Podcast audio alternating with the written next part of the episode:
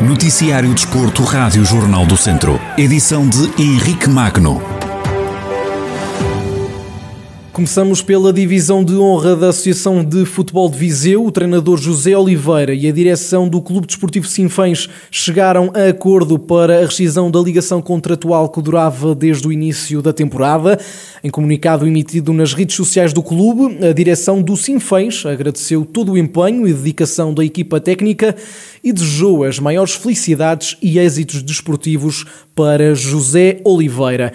O treinador abandona a equipa do Sinfãs após cinco derrotas consecutivas, a última em casa do Rezende, deixando o clube no sexto lugar do Grupo Norte com 6 pontos. Ainda na divisão de honra, olhamos para os três grupos da prova.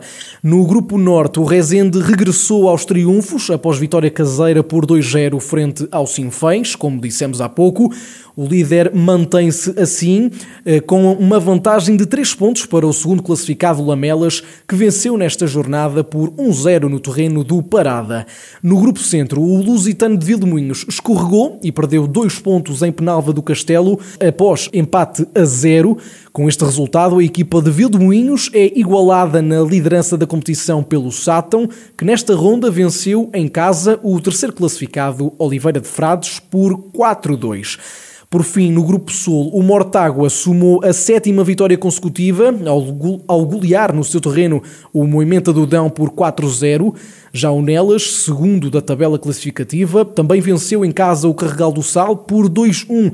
A equipa visitante continua no último lugar, ainda sem qualquer vitória na temporada. Na primeira divisão de handball feminino, a Academia de São Pedro do Sul empatou e continua sem perder no campeonato. As terceiras classificadas da primeira divisão receberam no último fim de semana a equipa do Alpendurada, lanterna vermelha do campeonato. Em partida da jornada 4 da competição, os dois conjuntos terminaram empatados a 16 golos o que significa que a distância que os parava à entrada para esta ronda se mantém nos 7 pontos, com vantagem para as Beiras.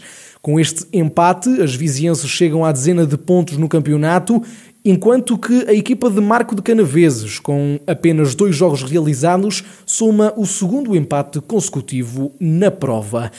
O mau tempo obrigou ao adiamento do 13º passeio BTT de Sernancelha.